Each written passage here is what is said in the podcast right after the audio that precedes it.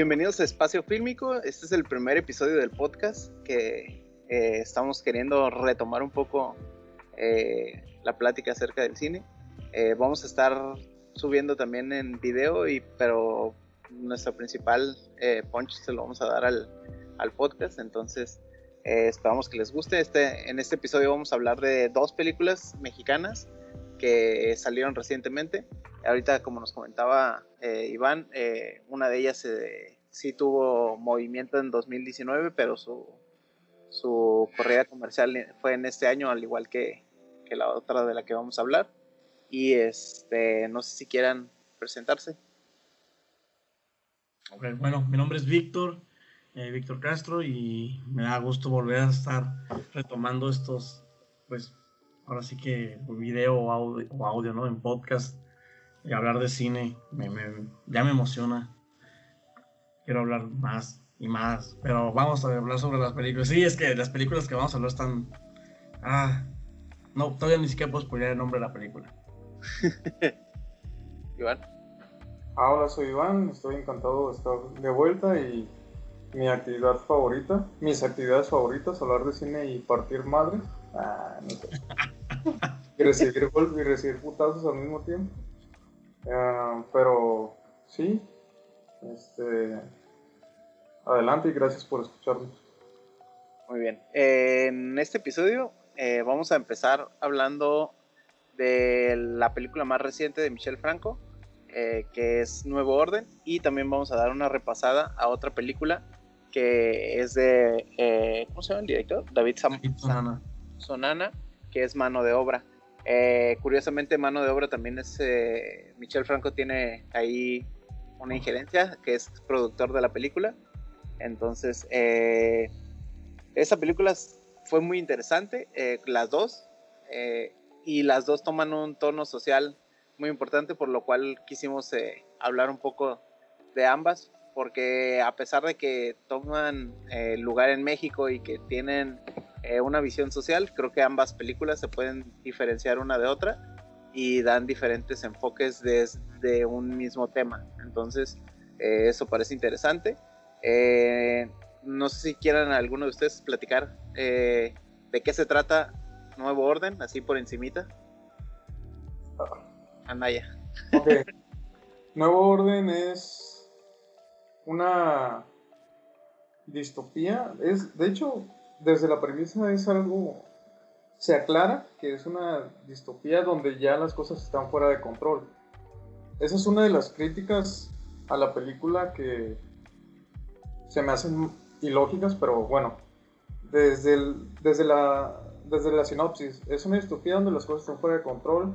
En México, mm, no se especifica por qué ni el cómo, simplemente las consecuencias de un levantamiento armado. No, porque ni siquiera es un levantamiento social, ya es una escala más, más grande. Y está visto desde el punto de vista de una familia de clase, bueno, más bien de una persona de, de una mujer de clase alta, aunque también se exploran otros puntos de vista neutrales. Bueno, desde mi perspectiva desde mi percepción, claro. Esta película eh, toma lugar desde que estamos viendo una boda, precisamente la boda de la, de la chica que comenta eh, Anaya.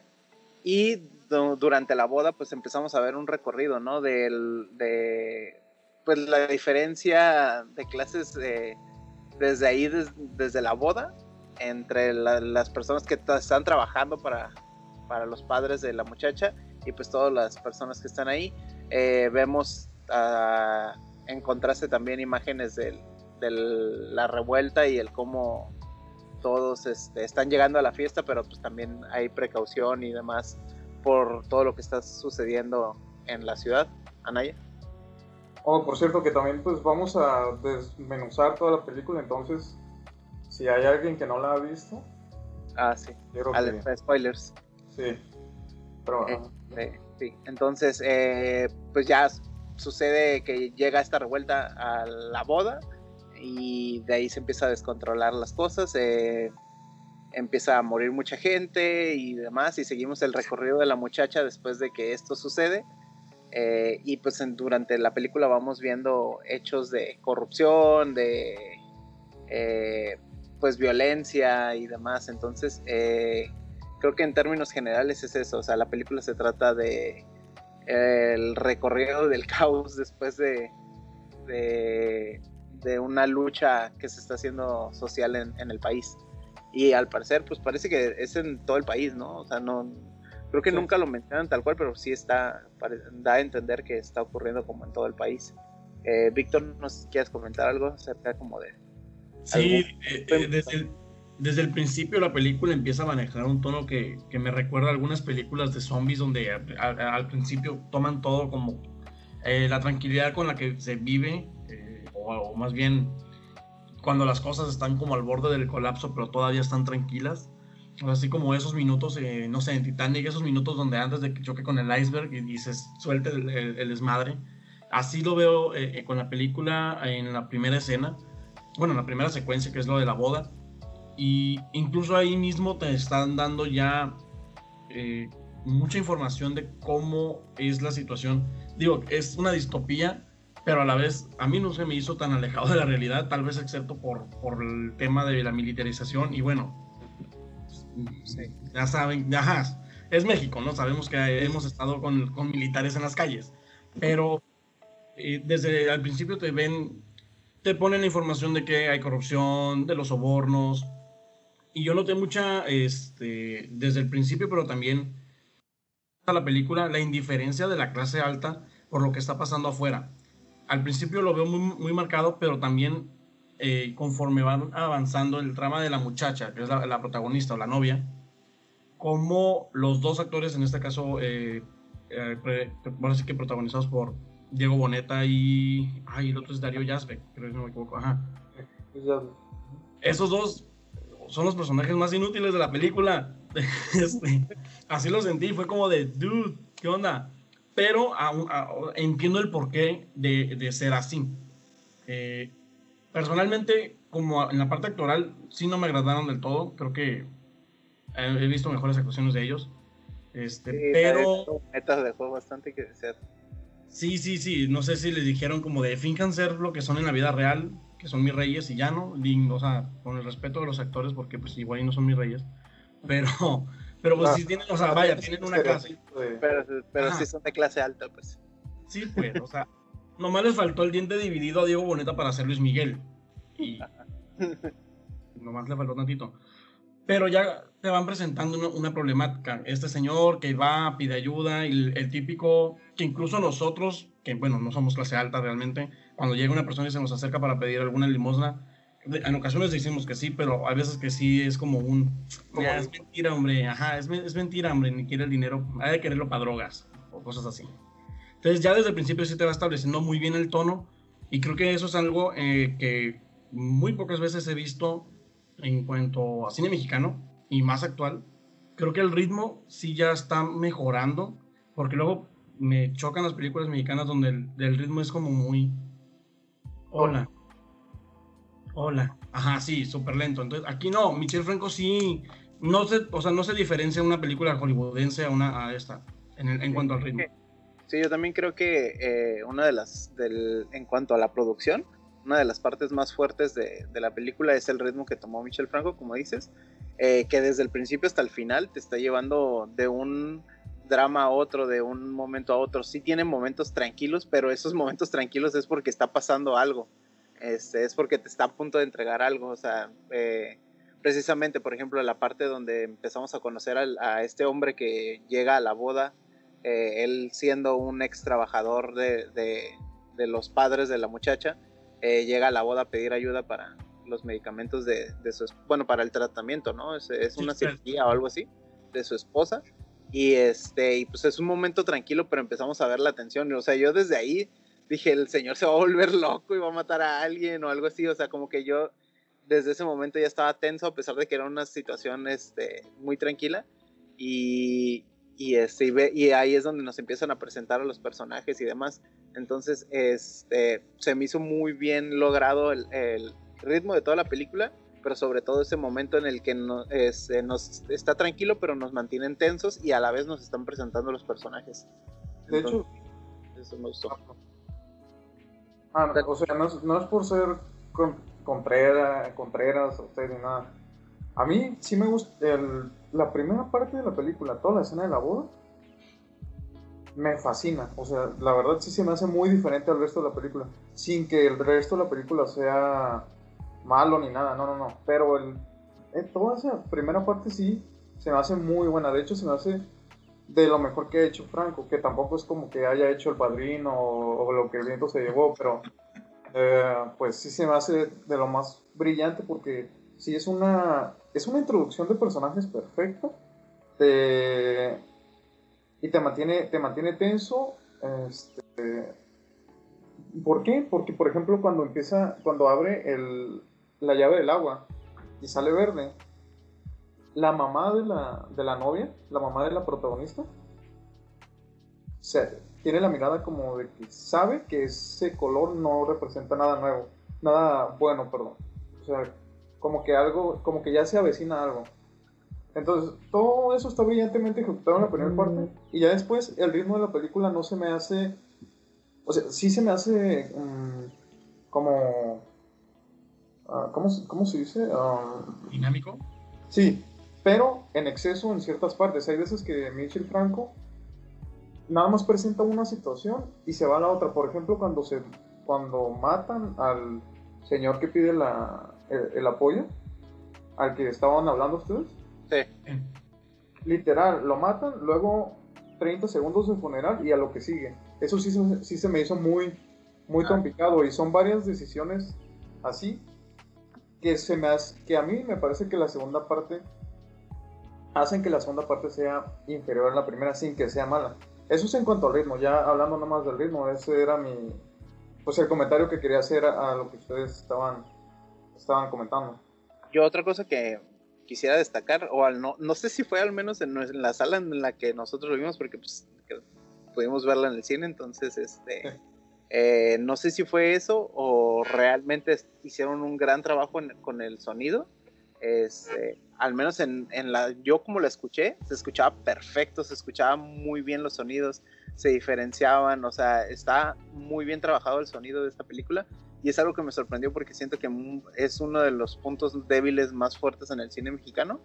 Y este y esta película trabajó muy bien con el sonido. Sobre todo en las partes donde se ve la violencia donde se escuchan este, los tiros eh, toda esa parte eh, fue muy muy bien trabajada. Entonces ese es otro punto que también destacaría de la producción. Y por lo que ya habíamos comentado otras veces en cuando hacíamos los videos eh, pues en cuanto a fotografía, pues ya es lo estándar, ¿no? O sea, tiene, mucha calidad, pero es, lo mínimo que le, le, podemos pedir este, a un director. Eh, no se me hizo que destacara en la fotografía, pero se me hizo buena fotografía. Sí, un, un, trabajo decente, una producción de buen nivel. Ajá. Este, no sé si tengan algún otro comentario acerca de temas de producción que se les hayan hecho interesantes. No, solamente, sí quiso como que quiso tener algunos ahí, eh, destacar un poquito en cuanto a fotografía, como que quiso tener sus momentos, pero ajá, igual. Eh, solamente se queda en momentos y ya, no, no logra ser como, no sé, un 1917 donde destacas toda la película o casi toda la película. Eh, digo, muy diferentes, ¿no? Las películas, pero es la idea. A mí, por ejemplo, se me hace de hecho, en cuanto a la fotografía, que, bueno, ya Michel Franco le encanta como director provocar una reacción con un suceso extraño, o sea, con la violencia, en este caso, con la tortura o, o, la mujer embarazada en, en, las escaleras, o sea, son, busca provocar con, con, la imagen. Y por ejemplo, en las secuencias... Me de, esa imagen de la, de la embarazada, está bien, ¿cierto? Sí, pero como llegan a ser tantas, de repente empiezan a como que perder el, el efecto. Pero bueno, hablando de, la fotografía, hay un punto que yo noto, que él intentó utilizar imágenes del... pues cercanas, bastante cercanas a la realidad, como el ángel de la independencia, ¿cómo se dice? Alterado, también este, las pintas y todo eso. Que la verdad se ven más impresionantes en las fotografías reales que en esta película. Siento que ahí falló, falló un tanto porque él sí, pro, él sí esperaba provocar una reacción con esas imágenes, pero cinematográficamente no creo que haya, que no creo que lo haya logrado. Eso es, hablando nada más de la fotografía, ya podemos hablar más adelante de, de lo demás. Este, y ya entrando en la, en la parte de la temática de la película, eh, el impacto social que, que pueda generar, eh, ¿qué opinan al respecto? Yo me sentí white chican, así, te lo, así, o sea, así lo voy a declarar, la verdad. Yo salí de la película diciendo, oye, pues es que sí, ¿no? O sea, sí puede pasar esto. No, pero no tanto así en ese sentido, solamente eh, creo que el problema que tiene el director al momento de tocar el tema es, bueno, primero sabía que se iba a meter en un, en, en eso va de cajón. Más con su declaración que no sé ni siquiera si fue como intencional, si fue publicidad o ah, si fue un simple error. ¿Cuál? Ah, pues dijo que, que, que, no, este, habló sobre el racismo a la inversa y que, que existía y que el término white era despectivo y todo eso, ¿no? Ah, bueno, yo, yo también quería hablar ahorita de eso. Sí, sí, Que fue parte de... Bueno, pero continúa.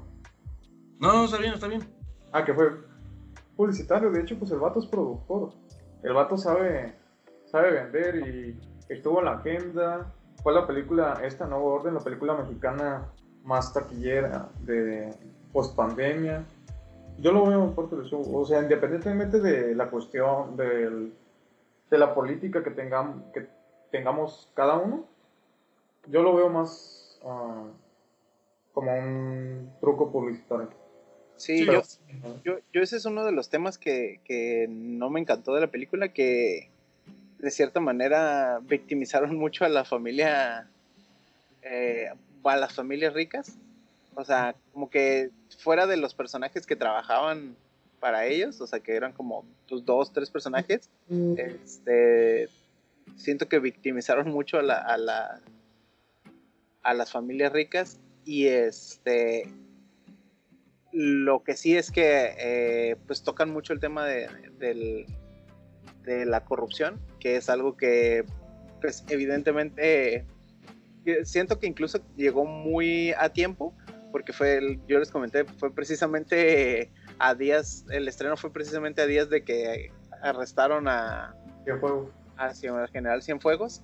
Entonces es como un chiste completamente, o sea, el, que cómo, logró plasmar la realidad de México en, una película en el momento indicado, o sea, entonces, este, esa es, es la única manera, o sea, siento que incluso en esa visión de la corrupción llegaron a victimizar a la clase alta, porque al final, pues terminó muriendo la muchacha y terminó, o sea, terminó todo mal para los de la clase alta, por así decirlo, eh, por culpa de la corrupción misma. O sea, entonces eh, los malvados de la clase baja atacaron a los de la clase alta en la boda y mataron a todos.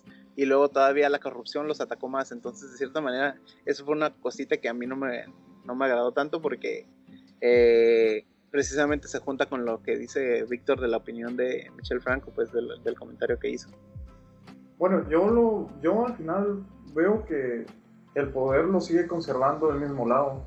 O sea, porque al lado del general, del, bueno, no sé qué sea, comandante de las Fuerzas, Fuerzas Armadas que asiste al ahorcamiento, al lado de él están los amigos de siempre que tuvo desde la boda, desde la boda del principio. O sea, fue como un ligero reordenamiento, pero siguió todo del mismo lado. De hecho, en lo particular, yo siento todo lo que pasa en el tráiler, eh, que fue lo más... De hecho, el tráiler la verdad es más polémico que la película. A mí no se me hace que sea una película que merezca mm, tanto o sea, sí merece conversación naturalmente, pero de verdad no se me hace escandalosa. O sea, hay películas a mano de obra, por ejemplo, se me hace más escandalosa en el papel, pero vamos a, bueno, yo voy a defender ese punto de vista más tarde. Este, pero lo del tráiler y la escena de la boda solamente se me hace el punto de partida, o sea, eh, nada más desde ahí va a tomar Franco para hablar lo que quiera hablar, que es de la militarización. Eso así es como yo lo veo. Y él de hecho en la boda se preocupa, mm, se preocupa por darle dimensión a, su, a las dos clases, a la clase alta y a la clase, y a la clase baja. Sin juzga a las dos, pero de hecho juzga menos a la clase baja. El levantamiento nosotros sabemos que es de todos los oprimidos, de cualquier, y eso se me hace un, acierto.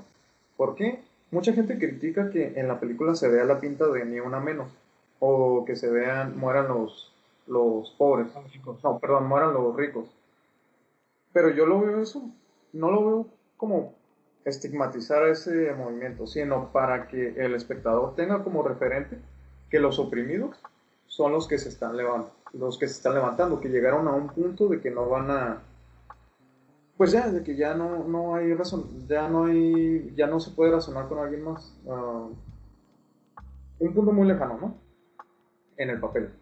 Entonces, este, desde ahí habla de, la militarización eh, y ese es su, el aspecto fundamental. La clase baja y la clase alta que él dimensiona desde la boda está, está bien estructurada. Por ejemplo, la protagonista, que es clase alta, es la. Es, tiene entidad y aparte es víctima dentro de su propio entorno. ¿Por qué? Porque su papá confía más en su nuero que en ella, el dinero de la familia. Ya ves que estuvo, que estuvo pidiendo sí. dinero prestado para ayudar y, y no, no lo podía tener. Su dinero no lo podía tener porque no era hombre.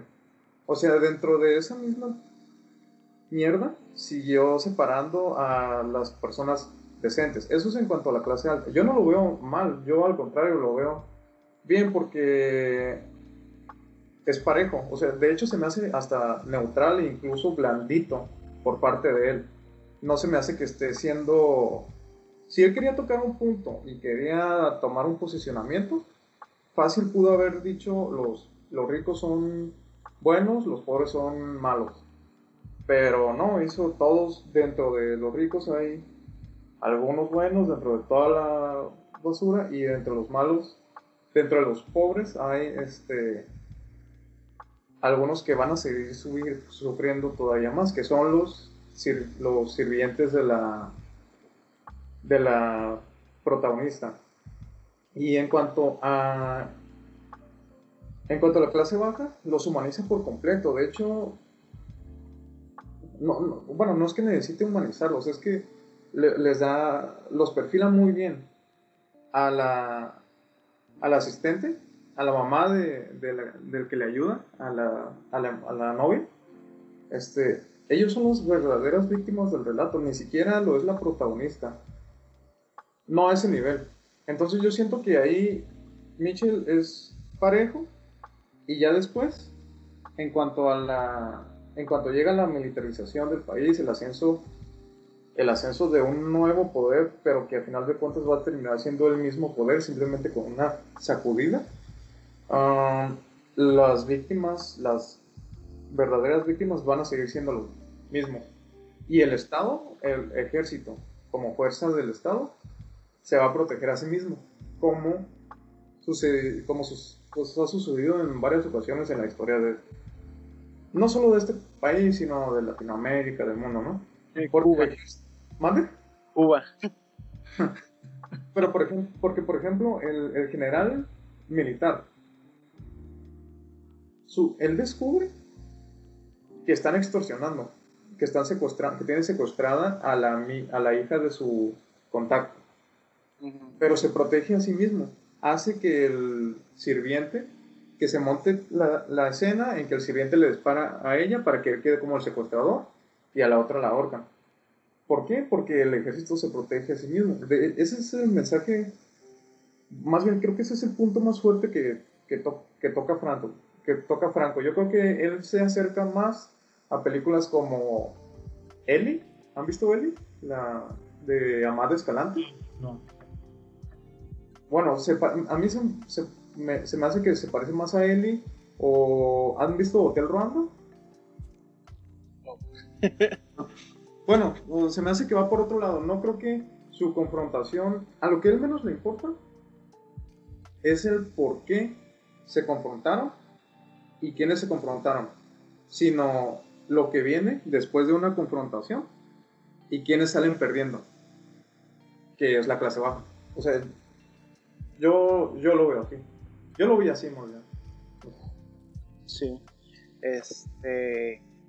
Y sí, al final de cuentas, como dices, o sea, la, la, parte interesante es ver eh, eso, o sea, cómo eh, a pesar del, movimiento social, eh, terminaron como en lo mismo y, siento que eso es algo, una, una, bronca muy fuerte en el país, pues que está tan viciado el sistema que no es nada más como la clase política, sino es toda la clase eh, social en general, o sea, que incluye al, a la parte económica privada, que serían pues las personas ricas, eh, a la clase política y a la y sobre todo al, al, militar en este caso, ¿no? Y este y pues se ve una visión complicada de, de, un México que a la vez siento que podría dejar como enseñanza que realmente no sirven para nada los movimientos sociales este, y eso yo creo que es algo malo eh, porque porque pues, tiene malas consecuencias porque pues al final de cuentas eh, pues todavía queremos creer que, que podemos impactar de alguna forma a la sociedad, ¿no? Y, un mensaje así, este, pues te vuelve, te frustra de cierta manera, ¿no? O sea, yo salí muy frustrado de la película porque es como es cierto, o sea, ¿cuántas veces lo hemos visto en otras películas este, del cine mexicano y demás? El, el cómo ellos tienen todo ya planificado o van a encontrar la manera de planificarlo, ¿no? Entonces, este, pues desde asesinatos famosos como el de Colosio, cosas así, pues, este, el 68 y demás, eh, Ayotzinapa, que o sea, todavía no se puede resolver ese tipo de problemáticas, este, te deja ver eso, o sea, que por más que, que estemos eh, luchando, pues se vuelve complicado cuando todo el sistema está corrompido. Y este, no sé si tengas algún comentario, Víctor. Sí, yo también salí, salí perturbado por dos razones de la, de la sala. Así, cuando salí de la sala fue como, tengo dos conflictos. El primero de ellos fue ese que tú mencionabas, en el que dije, bueno, o sea, al Chile pues no, no, nunca va a cambiar nada, ¿no? O sea, va a seguir siendo ya no hay nada Más que hacer. Ya no hay nada más que hacer, o sea, ¡pum! Y el otro, eh, la otra razón por la cual salí perturbado fue, de hecho, también por lo que opinó Iván, fue como de, oigan, yo no vi clasismo aquí. Sí vi un desequilibrio en, que lo que tú mencionabas, este, sobre que victimizaron mucho a la familia rica. Sí, sí lo noté, un cierto desequilibrio eso de, pero ya son, fueron más enfoques como externos a la película de que, ah, es que no hay, no hay manifestantes blancos y que no hay ricos negros o, morenos o cosas así, es como de, bueno, salí más perturbado porque dije, mi opinión va a ser totalmente contraria a lo que Twitter está diciendo. Entonces me va a llover. Bueno, si les importa, ¿no? Pero les va a llover. Entonces fue como, enseguida me puse a buscar reseñas así en general de todos tipos, a ver qué, qué, onda con como el consenso. Y pues dije, no, ¿sabes qué? Las críticas como que ni el caso. Sí forjé mi, propia, eh, mi propio criterio en el sentido de que yo también noté que al final las víctimas reales son los, eh, los dos trabajadores a los que les montaron todo. Así lo noté. O sea, fue como un... Ellos dos, ahí está, la, o sea, para mí fue la clave al final, ahí está eh, la muchacha fue una víctima colateral de la propia corrupción que su propia eh, élite o su propio círculo social forjaron.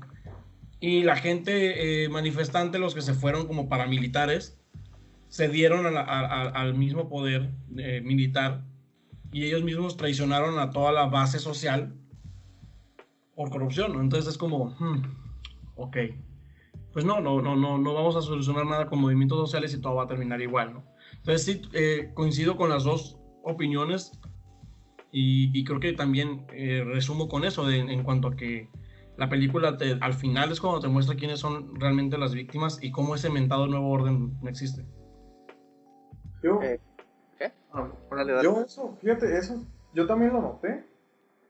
Lo que mencionabas, que en la boda no hay, bueno, yo sí alguien, no hay morenos en la boda, en la clase, en la boda de clase alta. Y en los suprimidos no hay, no hay blancos. O bueno, güeros, como quieran llamarlo. Pero es porque es una ficción. Porque, porque en la vida real sabemos, o sea, el discurso es que los morenos no son poderosos, pero pues hay, hay de todo, la verdad. O sea, no es como... O sea, nuestro segundo, nuestro segundo presidente fue moreno, o sea, ya tuvimos al presidente negro, ya tuvimos al presidente indio, o sea... No, y aparte los sindicatos petroleros, magisteriales, el poder, el verdadero poder. Pero bueno, independientemente de eso, yo lo veo válido para Franco, eh, porque es una ficción y ahí te pone ya ahí, o sea, te coloca ahí en el punto de partida. Si él hubiera puesto uh, morenos y, blancos y todas las personas de todo tipo, como clase alta, y si su punto de vista hubiera sido en una boda de clase baja, hubiera sido mucho más difícil, mucho, la gente se le hubiera ido más encima, lo cual es, es irrelevante, él no debe de hacer nada por lo que piensen los demás, pero no, hubiera sido más difícil de, de, pasar al lado de la militarización. No, y plasmar la, la visión, o sea, el punto de, lo que trataba de decir, o sea, estás, estás utilizando estereotipos a lo mejor, pero pues es, es la simplicidad del argumento, pues. Y, y, son estereotipos que, o sea, de la Ciudad de México también estamos de acuerdo. Sí. O sea, ya sí es más marcado el que un moreno, el que un moreno sea de clase baja y que un güero blanco sea de clase alta, en teoría. Acá, pues en el norte todos somos blancos y somos pobres, pero pues. o sea, digo. Pero eso yo, yo, yo veo que lo hace, yo creo estoy casi seguro que Franco lo hace para no perder el tiempo, no explicar nada. Tú ya al ver blancos en una boda, sabes que son poderosos, sabes que son la élite y que está, son opresores, digámoslo así, ¿no? O sea, ya te ahorra toda esa explicación porque no le interesa perder el tiempo en eso y yo lo considero válido. Usa un estereotipo, pero lo hace para ya no explicarte nada, o sea, para que capes, para que entiendas de qué va todo. Sí. pues ya, ya lo demás que comentaste, sí, este, estoy de, ¿qué, ¿qué, habías comentado al final? De, ah, sí, yo me indigné con el final, todo, sí, uh, las verdaderas víctimas, eso, el ahorcamiento a mí sí me puso muy mal, o sea, eh, fue lo que a mí más me, me, me hizo imputar, la verdad. Cuando Darío, cuando este Diego Boneta dice, ellos son los secuestradores. Llama por teléfono. Eh, no, ella es la secuestradora. Y, se refiere a la, a la, sirvienta. Oh manches, yo estaba indignado. O sea, esa, esa sí es una indignación real. Y cuando yo todavía, todavía pensé que.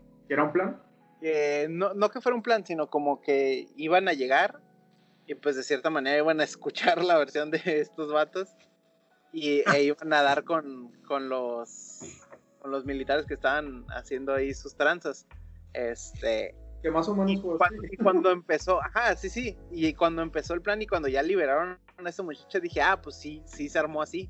Yo también este, no, no va a terminar bien a lo mejor, pero, pero a lo mejor sí les dieron la oportunidad de decir como, ah, pues sabes que nos están extorsionando a nosotros también. Este, pero ya cuando vi que los mandaron a la bestia y sí fue como de, ah, ok, entonces sí son ellos. Fue como, no manches, ya valió madre, o sea. Ah. Probablemente sí les preguntaron como de, pues, quién les está pidiendo el dinero. Y de ahí dieron con estos vatos, obviamente. Pero, pero pues debió haber sido en privado, pues, o sea, fuera de, de, los oídos de Diego Boneta. No, sí, se encubrieron, es lo que me dio. En cuanto a lo que comentamos de que la película, que su enseñanza o su lo que quiere decir Franco es que eh, los movimientos no, no, llevan nada nuevo, pues no lo, o sea, es lo que quiere decir él, no lo veo, pues al final de cuentas su película, no es como que no está dando una clase en la SEP o, algo así. Pero a final de cuentas, lo que dicen no está muy lejano en la realidad en cuanto a las revoluciones. O sea, el, historial de las revoluciones. Ya cuando las cosas se ponen, revoluciones armadas, ya cuando las cosas se ponen serias, pues la verdad es que no salen ganando los que se pretende que salgan ganando. Por ejemplo, la primavera árabe, que fue, o sea, no es... Digo, eso ya es una postura política o ideológica que es debatible, ¿no? Entre cada quien. Pero yo lo que no lo yo, yo lo que quiero decir es que esa postura no es ficción, o sea, está sustentada en algo que ha pasado en alguna región del mundo, entonces es, yo la considero.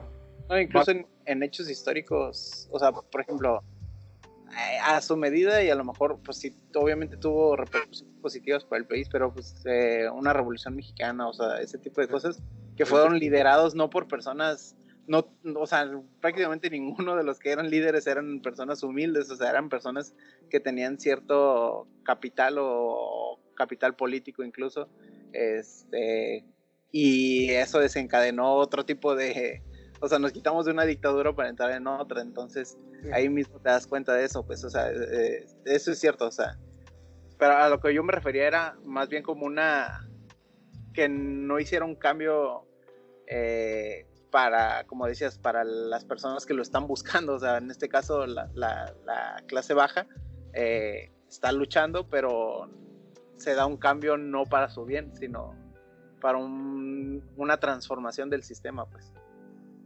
yo, a, mí me fascinó hablando ya de, bueno, siguiendo hablando de la película, pero ya de cosas, no de su postura o lo que sea, me fascinó. ¿Recuerdan El Vigilante, la película El Vigilante? Sí.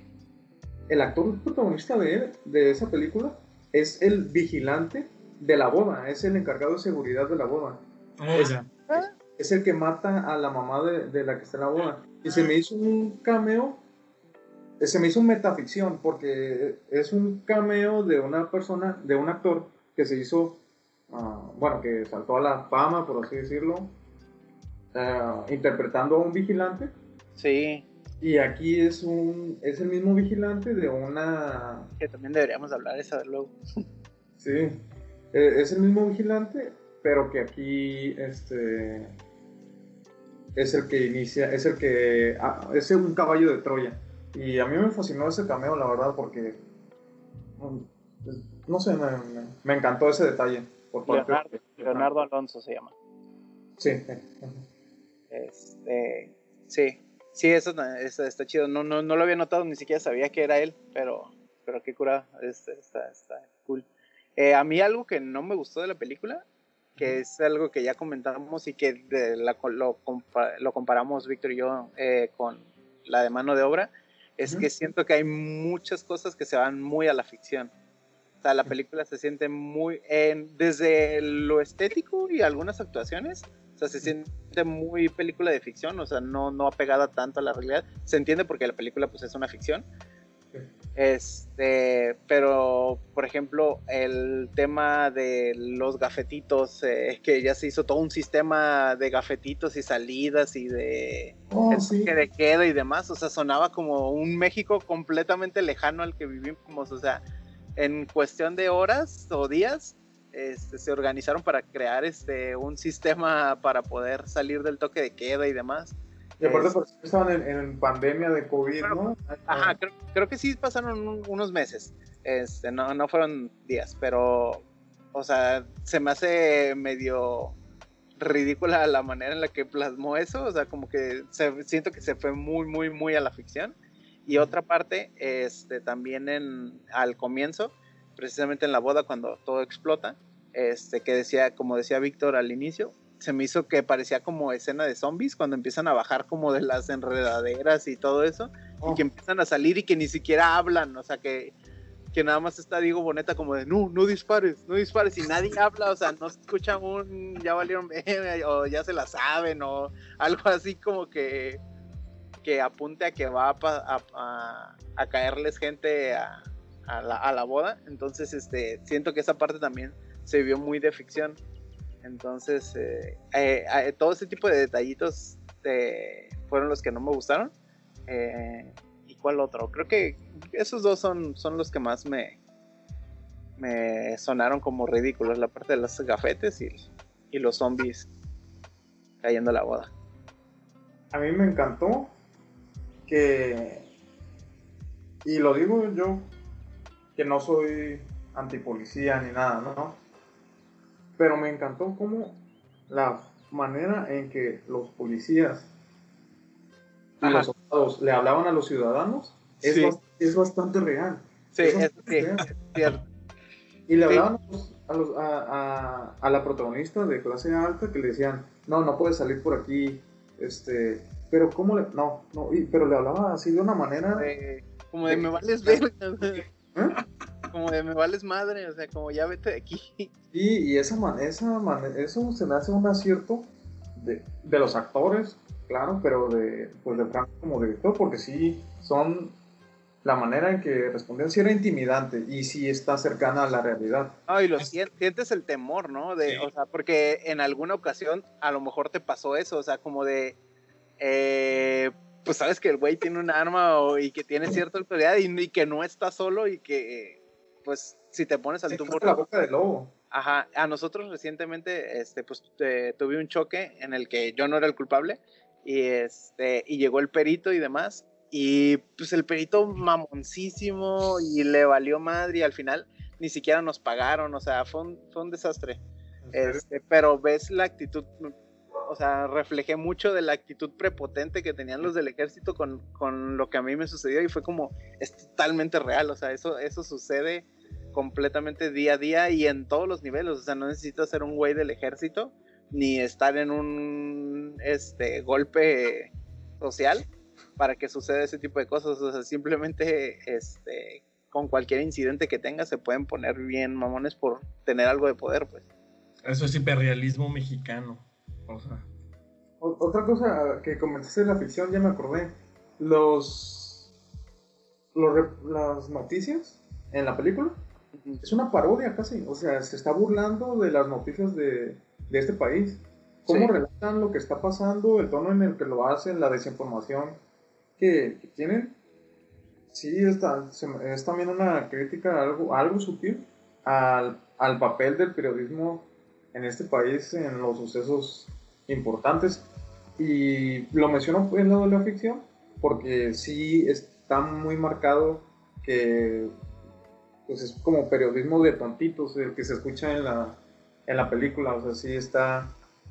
Que es un detalle que yo no lo, no lo veo mal en este caso lo que comentaste, sí no me puse a pensar eso de, de los cafés, la organización, todo eso, aunque también a recordar, y eso ha, ha, pasado también muchas veces aquí eh, en la vida real, el primer ataque en, en, la boda, que fue coordinado con ataques en todo, no me acuerdo si Polanco, no, no, no me acuerdo, creo que mencionaron en la película. Sí, Ah, y pasó la reforma que el ejército no hizo nada. En, las, en, las, en la radio se comenta que el ejército no hizo nada en esos, en esos primeros ataques, que simplemente se quedó como observando. Entonces, yo creo que eso también va de la mano con como, como mencioné antes, como un ligero, una sacudida, un ligero reordenamiento dentro del mismo poder, o sea, que el ejército llega a ser cómplice a adentrarse en ese movimiento o más bien a tomar el control, a tomar el control de unas fotos que es en sí el mensaje de, de la película, que nada va, y es muy real, nada va a pasar, nada armado va a pasar en un país, en ningún país, me atrevo a decir, nada armado va a pasar sin el consentimiento de las Fuerzas Armadas locales. O sea, nada armado a gran escala, claro. Simón. Y este, no sé si tengan algún comentario más acerca de esta película. No, ya, ya es todo. Pues de mi parte, de nuevo orden, ya. Sí. Bueno, entonces. me gustaría empezar entonces a, entrar un poco en el tema de mano de obra. Eh, esta película, yo en, comparativa con, con, Nuevo Orden, me gustó más. Este, y sentí un poco más el equilibrio del mensaje. O sea, sí, o sea, siento que repartió más el. Todos estamos bien jodidos, o sea, somos una sociedad problemática y, este, y se da en todos los eh, estatus económicos. Entonces, eh, eh, bueno, mano de obra, básicamente trata acerca de un joven, un hombre que se le que se muere, trabajan en una obra de en una casa, están construyendo una casa para un hombre rico. Fifi de Polanco. Ajá, de un, de un vato fifi. Y este y muere su hermano. Eh, el vato no se hace responsable, no le quiere pagar a la esposa del, hombre y este y el hermano pues empieza como a enojarse hasta el punto de que sucede algo y pues toma venganza en contra de, este personaje y de ahí se desarrolla una trama en la que eh, empezamos a ver las dinámicas entre las personas que trabajaban en la obra y este y ya si quieren ahorita nos adentramos un poquito más ya con spoilers. Este, que yo quisiera destacar eh, precisamente eso, que siento que la película eh, en comparativa con Nuevo Orden, en esta, no, en la primera parte nos deja ver, nos deja odiar completamente a la clase alta, o sea, decir como, por eso pasó Nuevo Orden, por, por eso se levantó la gente, o sea, porque por el tipo de personas como este señor, que, este, que pues se pasó de objeto. O sea, la neta es que le importó poco la vida de sus trabajadores y demás. Sí, hablaba que, bueno, perdón, perdón, Y este, pero en la segunda mitad de la película nos deja ver como no es nada más la clase alta, o sea, también la clase baja somos bien ojetes con nosotros mismos. Entonces, este, llega, eh, no es una cuestión de clases, sino es una cuestión de la sociedad. Y eso mismo se, este, ya lo reflejaría en Nuevo Orden, el por qué no, no hubo un cambio de orden, porque la misma sociedad, este, como lo plantean en mano de obra, eh, pues nos estamos intentando chingar unos con otros, entonces este, el rico se chingó al pobre, pero el pobre también se lo chingó a él, y luego el pobre también se chingó a sus otros compas pobres, entonces, este... A mí me gustó mucho esta película y, este, y se me hizo más cercana a la realidad. Por, eso yo, yo mencioné anteriormente que se me hacía más escandalosa para las críticas que tuvo mano de obra desde su campaña promocional de clasismo, racismo, o sea, se me hace mucho más escandalosa esta película, mano de obra, porque aquí sí arremete, arremete directamente contra los personajes de la clase los o sea, no es condescendiente. Habla de la clase baja como una persona normal, que eso es como debe de ser. No, no como... Como una víctima de... Ajá, no como una víctima o, un villano, pero sin, sin... No, no, no. Y sí, en la primera parte de la película, este...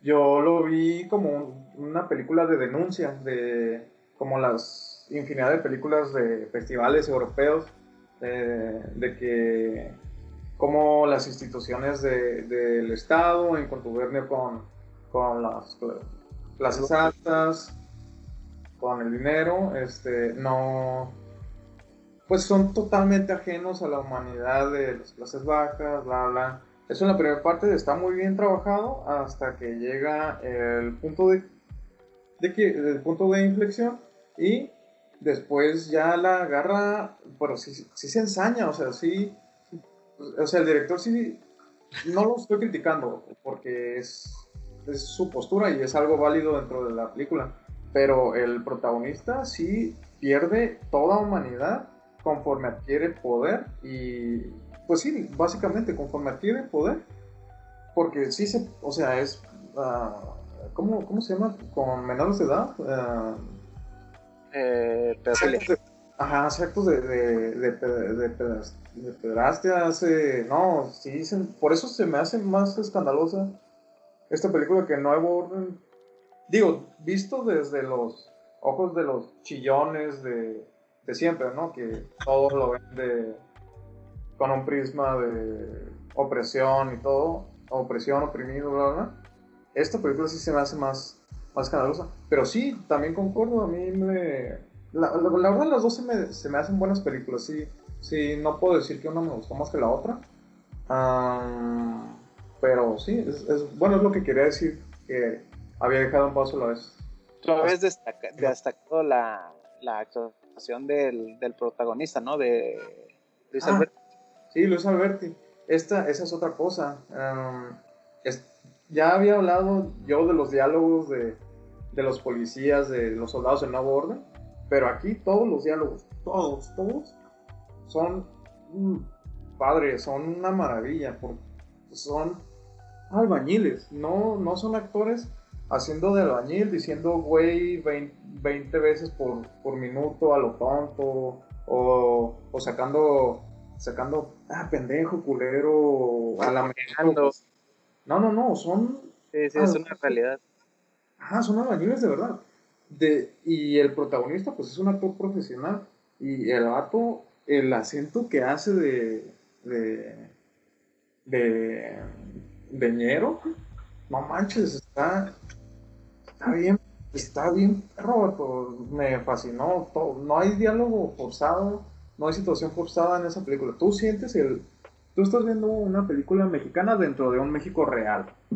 Es mi punto de vista, claro. Este, no sé si que, eh, introducir un poquito el, tema de, para dar un poco de spoilers, no sé si quieres contar cuál es el punto de inflexión, Víctor. Sí, bueno, este, eh, tengo eh, me perdí un poquito en esa parte de hecho porque no, no supe si el tipo, el, rico, vaya, el dueño de la casa se mató o lo mataron. lo sí lo mataron, ¿verdad? Sí, lo mataron. No sé por qué me perdí. Bueno, ok sí tuve, sí tenía esa duda. Pero a partir de ahí, el, este, del que estamos hablando, el personaje de Luis Alberti, se queda con la casa, se queda en la casa, termina la casa y empieza a vivir ahí. Posteriormente, en su acto de buena fe, de, del típico pobre humilde, y pues invita a sus compas, ¿no? A sus compas albañiles a, pues, a vivir en la casa. Cada quien que agarre un cuarto, cada que la casa está sola, nadie la va a reclamar. Que es algo que también sí suele pasar en la realidad. Tal vez no así, pero sí, sí hay datos de gente que toma casas, ¿no? Abandonadas. Eh, a partir de ahí comienza a haber una disputa de poder entre la misma gente pobre. Entonces aquí, y, coincido también eh, con, este, con Iván, porque en cuanto se acabó la película fue como, ah, esto es verdad. Yo, o sea, lo admito, yo disfruté que hubiera una película en la que dijera, no, no porque eres pobre eres el bueno, Nel. O sea, tienes culpa si el poder, o sea, si seas pobre, rico, lo que sea, si el poder te corrompió, te, te, te chingaste. Y, y, me agradó mucho cómo terminó la película. Tal vez al final si no lo cuenten, este, bueno, no sé si lo quieran contar, pues lo cuentan, ¿no? Pero sí, pues pero sí me gustó mucho el final. O sea, yo sí disfruté de una forma muy maquiavélica. Fue como de, qué bueno que terminó así. A mí me agradó, no sé cómo sentirme al respecto, pero sí fue como de, toma. O sea, fue pues son consecuencias de actos que cada uno de los personajes estuvieron eh, eh, teniendo, ¿no? En todo, en toda la película. Sí me friqué un poco estas como dos tramas al principio, como yo creí que se iba a tratar de la injusticia del, del, fallecimiento del hermano. A la mitad de la película lo olvidan por completo y ya en el caso, ¿no? Ni siquiera se vuelve a, tomar como, como en serio. Ya después es completamente centrado en, el, pues tema de la casa. es porque ya no había quien reclamar, o sea, en el momento, este, bueno, para platicarlo un poco, eh, la esposa del, del, que murió, del hermano de este, del protagonista, este, estaba esperando un bebé, al ver que no le iban a responder económicamente y que pues, no tenía nadie a quien recurrir, este, pues toma la decisión de suicidarse. Entonces es cuando el, el, protagonista pues se rompe completamente. Él ya estaba viviendo en las noches en la casa, este, porque su casa pues igual, o sea, ya se goteaba por todos lados, o sea, era más agua que casa. Entonces, este, eh, el vato pues empieza a vivir en la casa, sucede lo de la, lo de la cuñada, eh, que, que, se suicida y este vato pues decide ir a asesinar al dueño. Lo dan como por un suicidio porque pues el, el vato lo ahorcó y lo, lo, dejó colgado y este y lo dan por un suicidio y este vato pues se, se, adueña de la casa porque no había, ah pues también el dueño, el rico, no tenía familiares, no tenía este esposa, hijos, nadie. Literal, güey. Ajá, no tenía madre, no tenía quien reclamara, entonces este pues la casa queda abandonada de la noche a la mañana y pues empieza a vivir este vato.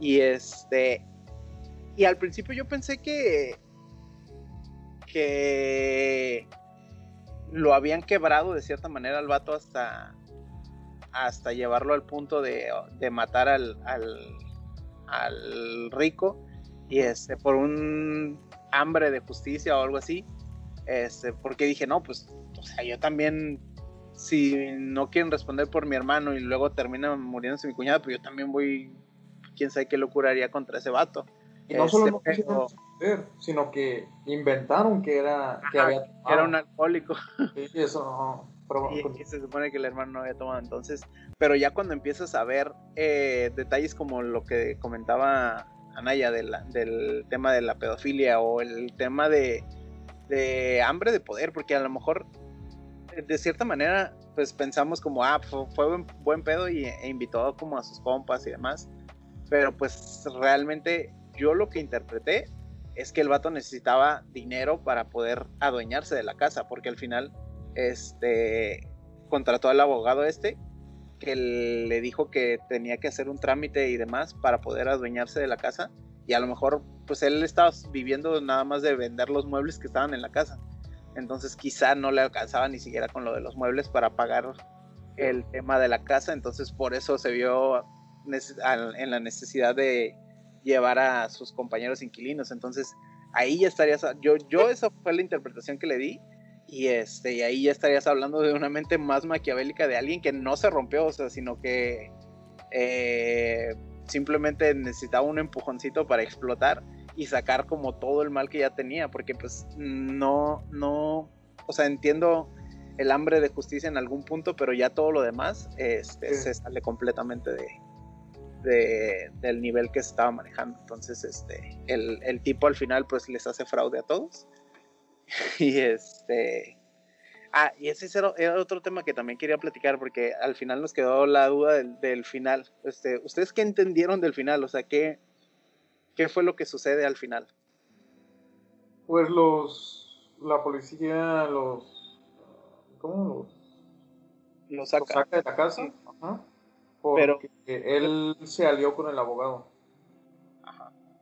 Entonces, ok, ok. Él se para, alió con, con el para abogado. quedarte con la casa, ¿no? No. No lo había visto. Yo más bien intuyo que para quedarse con el dinero. Con el lo... dinero nada más. Sí, yo lo que le decía, yo lo que le, casa.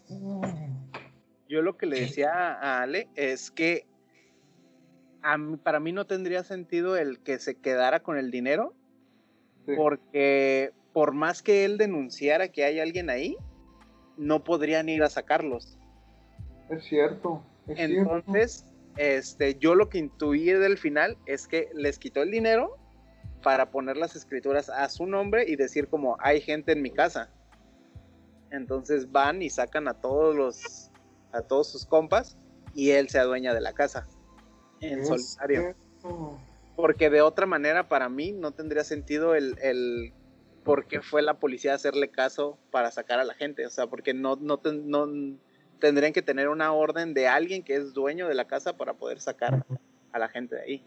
No pensé en eso. El vato realmente es muy maquiavélico el tipo. Yo me quedé nada más creyendo que les había puesto el, el- el dedo y ya. Sí, que Pero las fue había. Yo también pensé eso al principio. Pero ya después dije, no, espérate, es imposible. O sea, no, no, no es posible que él les pusiera el dedo porque ya les habían caído autoridades en otras Sí, sí. ocasiones y no había habido problema Acá. y no podían hacer nada.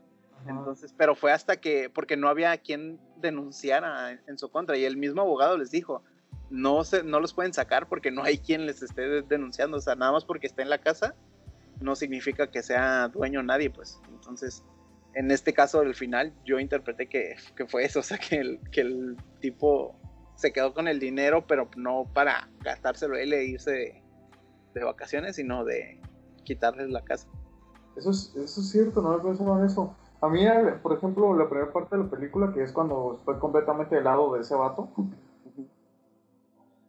eh, pues cuando fallece su hermano, en primera, que falleciera y el vato tuviera que seguir trabajando el día siguiente, eh, que les descontaran el, el, el, cristal por un accidente de trabajo, te quedas, no manches, o sea, y luego que el vato tuviera que humillarse para conseguir hablar con el, con el dueño de la obra, con el cliente más bien de la obra, el, el fifi, el vato, el rico, que tuviera casi que humillarse para pedirle que se hagan bien las cosas cuando en realidad es una víctima, eso no, o sea, yo, yo estaba avergonzado, pues yo estaba, sí, estaba totalmente en, eh, del lado de, de, él, o lo estaba sintiendo como, Ay, me podría ayudar con lo de mi hermano, por favor, porque pues falleció en un accidente de trabajo y te quedas, no puede ser posible. Y, ya en la segunda parte de la película, aún, aún tardas aunque haya matado, aunque haya sido un asesino, la verdad es que tardas en, perderle eh, la empatía, todavía la sigues conservando, porque pues es una ficción. Y, por ejemplo, cuando ellos están en la casa y llegan unos vecinos a husmear, nada más porque son, porque son, pues, personas de clase baja, o sea, ni siquiera ellos están seguros de que sean de clase baja, simplemente porque son morenos Sí, porque no estaban mal vestidos en ese momento. Ajá, simplemente porque son morenos, ya ellos dan por seguro que no pueden vivir ahí. Yo también estaba indignadísimo, pues. De ello, de hecho, creo que ellos son los que inician a, pues, a, a poner en boca de que la policía esté yendo, ¿no? Sí, que... Eh, pero ya después ya todo lo demás, sí se me hizo, ¿han visto? Ya lo habíamos, no, no, no es cierto no sé si ya lo habíamos comentado, pero hay una película de Buñuel, mexicana, que se llama Viridiana, ah, que, es con Silvia Pinal. No, la, ¿tú la viste? Sí. Ah, ya ves que... Ah, ¿tú no la has visto, Víctor? No, pero spoilea, no, no, hay bronca. No. bueno, en Viridiana, Buñuel trata a las personas en la miseria como personas, o sea, los trata como personas que pueden ser perfectamente buenas o completamente malas y no las ve. Muy de Buñuel. ¿Mande? Que muy de Buñuel. Ajá, muy de Buñuel. Entonces, en esa película en Viridiana hay una última cena, hay una última cena entre vagabundos que la protagonista eh, invita a su casa. Esa última cena aparece en mano de obra. Cuando están comiendo todo su, creo que es pollo, pollo asado o tacos, que están todas las familias. Está esa última cena como, como advertencia de que no va, no va a acabar bien el asunto. Y pues en la película de Viridiana, digamos que la miseria se termina comiendo a las buenas intenciones. Y aquí pues pasa lo mismo en toda la segunda parte. Y es algo que es completamente lógico y perfectamente real. Por ejemplo, aquí nosotros, que no somos, somos clase media, media baja, ah, en un ahorro, en una cundina, ¿cómo se pone la gente cuando alguien queda mal? Cuando alguien tiene dificultades para seguir con el ahorro. Si llega a haber unas broncotas, o por ejemplo en los, los ahorros que son compartidos en, en, las, en las colonias de escasos recursos, ¿cómo llega a haber problemones por eso, por el dinero y por una especie de poder? Es, o sea, no es, no es una, no es algo sacado de la manga, nada, nada, es algo que sí es, pues es la putrefacción de, de un grupo de personas. Y de hecho el protagonista yo la verdad, desde que le sacó las cosas al, al, al que tenía una esposa, Ah, sí. Enferma de, de la pierna. Él mismo había dicho, espérenme, por favor, y todos habían accedido a que pague después. Y ya de repente cuando ves que le sacó las cosas, ya, empiezas como que a decir, oh, este vato sí está, sí está perdiendo la verdad todo lo que lo, lo distinguía, sí está reaccionando de una manera poco ética y sí se está pasando, pasando de lanza, hasta que ya llega la escena con la con la niña, con la jovencita, y ahí sí ya pues pierde toda, toda humanidad. Pero también es curioso cómo mencionaste que el vato se sale de su casa en la primera parte de la película cuando está lloviendo, porque se inunda. Y el vato cuando lo sacan de su cuarto de lujo y lo mandan abajo, y que es cuando ve, cuando se da cuenta de que volvió a como estaba antes, de que le cae el agua, de que se, se inunda, es cuando ya decide hacer su, su último acto de, de magia, su último truco, o sea, está... Sí, a, mí sí, me gustó todo ese detalle, no sé qué opinas de... A mí, eh, sí, creo que has mencionado como, o tocado los puntos en los que coincido, y otra cosa que me fijé fue en el, que casi no lo hago, no me fijo mucho en el vestuario, pero me agradó que retrataran también aquí a la gente de, de, escasos normal, o sea, veías de repente al, al protagonista con los pues mezclilla, playeras de, de esas que ves en cualquier supermercado sobre ruedas, como lo quieras ver.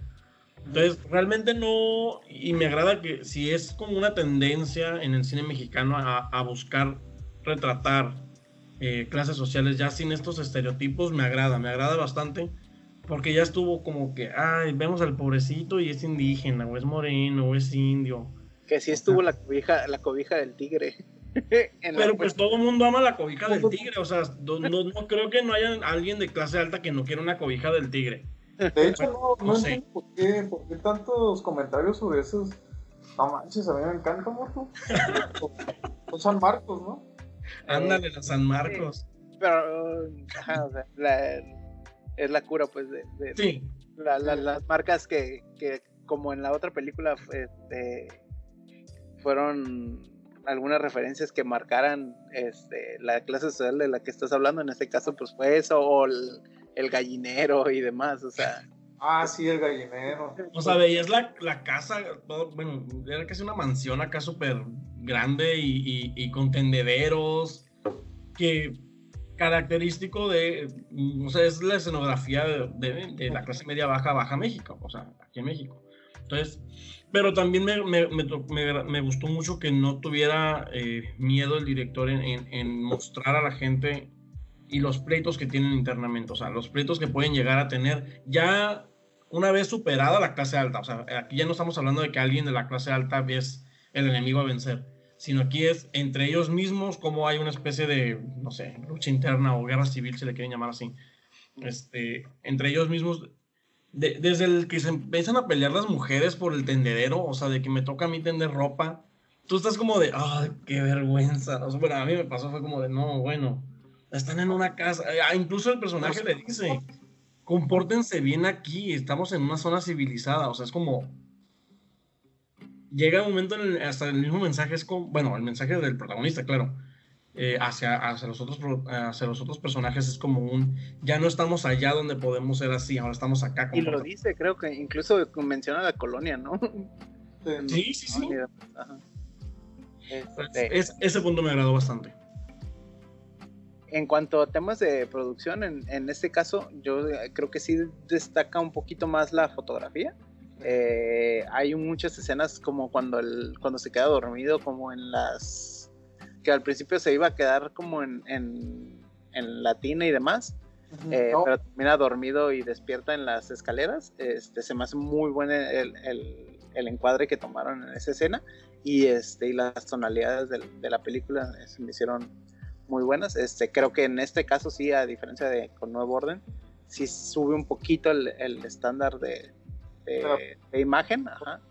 Entonces, este, en los demás temas de producción, pues creo que normalito, o sea, en sonido no, es, no fue el no fue malo, pero tampoco fue tan destacado, estuvo bien.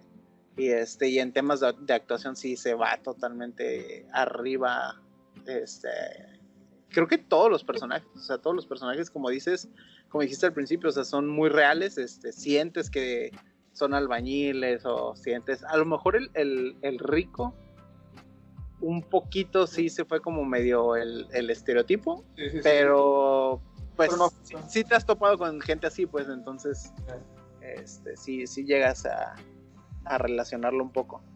Eh, pues no sé si tengan algún otro tema. Ah, que comentaste de, las actuaciones, se me olvidó destacar en nuevo orden. Voy a hacer como. Ah. Voy a hacer volver al futuro. La actuación de Norby, la protagonista. Ajá. Y la actuación de la. ¿Cómo se llama? María, Mónica del Carmen. O María del Carmen, que es la sirvienta. Mónica del Carmen. Sí, que fallece. Que ahorcan, perdón son la película. Eso sí, ellas dos sí son la película. Sus actuaciones son las que valen la pena. De hecho, yo creo que lo de Boneta y, y, y y los demás sí está hecho para que la labor de ellas todavía resulte más, porque son los únicos dos personajes, junto con el hijo de la sirvienta, que tienen um, un peso grande en la trama y que tienen entidad. Entonces yo esos trabajos sí, sí los respeto, el de el de ellas dos. Y el de Norbit, la verdad es que está dificilísimo. Sí está, está muy bueno. A mí me gustó mucho su actuación. Y en cuanto a, regresando aquí a mano de obra, sí, la labor de Alberti, de hecho se llevó el Ariel, el Ariel a mejor actor. Que eso es otra cosa. Las últimas dos entregas del Ariel han tenido un nivel muy alto entre sus nominadas.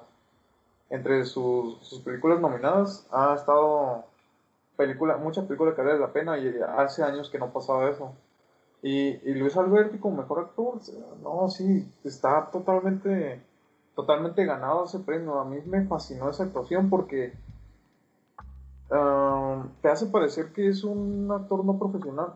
Te hace parecer que es alguien llevado a la pantalla grande, o sea, la, la vida de, una persona llevada a la, a la pantalla grande. Las pausas que tiene cuando no sabe qué decirle al, al, rico, al, patrón de la obra, su indignación cuando corren al, otro muchacho, ya ves que lo corren por... Ah, al del espejo.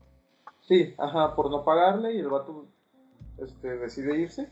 También todo, cómo maneja la situación, todo eso, el lenguaje corporal, cómo cambia, cómo va cambiando también su, la postura del actor de Alberti, del protagonista, desde el inicio de la película, cabizbajo y, nervioso, hasta cuando ya se encuentra con el rico en una tienda, en un centro, bueno, sí, que lo está siguiendo. ¿eh? Que lo está siguiendo.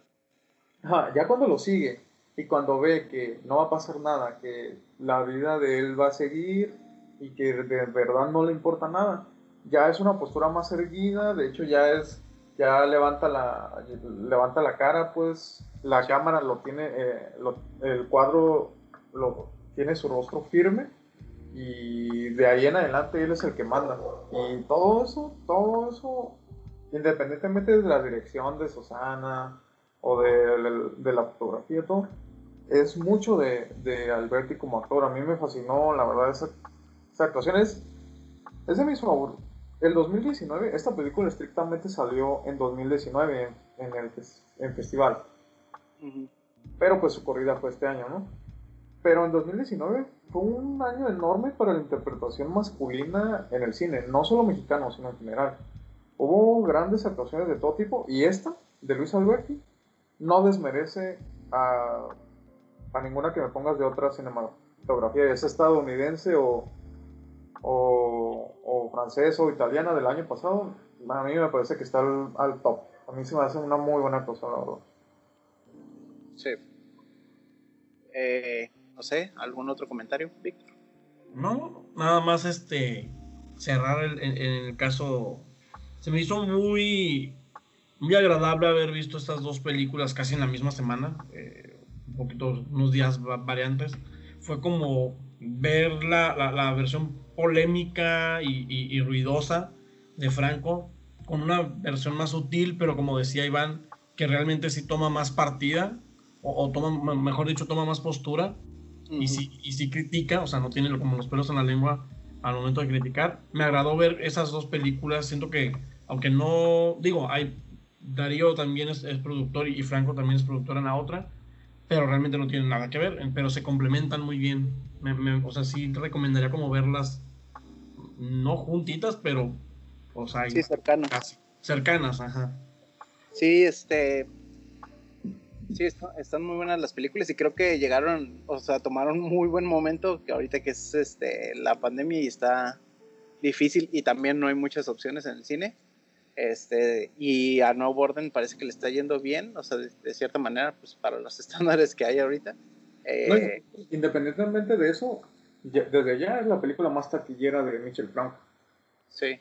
Entonces, este, esperemos que esto sea como un un primer paso a, más producciones de este, de este tipo, que ahorita con el tema de los fideicomisos pues va a estar medio canijo, pero, este, pero sí, o sea, que, que, empecemos a, darle más oportunidad a ese cine y que pues empiece a crecer más ese tipo de, de propuestas. Ahorita hay por el Festival de, de, Cine de Morelia, voy a dar el comercial, pero es porque están gratis. En Cinepolis Click hay varios largometrajes, documentales y cortos que ahorita están gratis. Van por fecha, pero pues es totalmente gratis. Entonces sí eh, vale la pena como darle una revisada.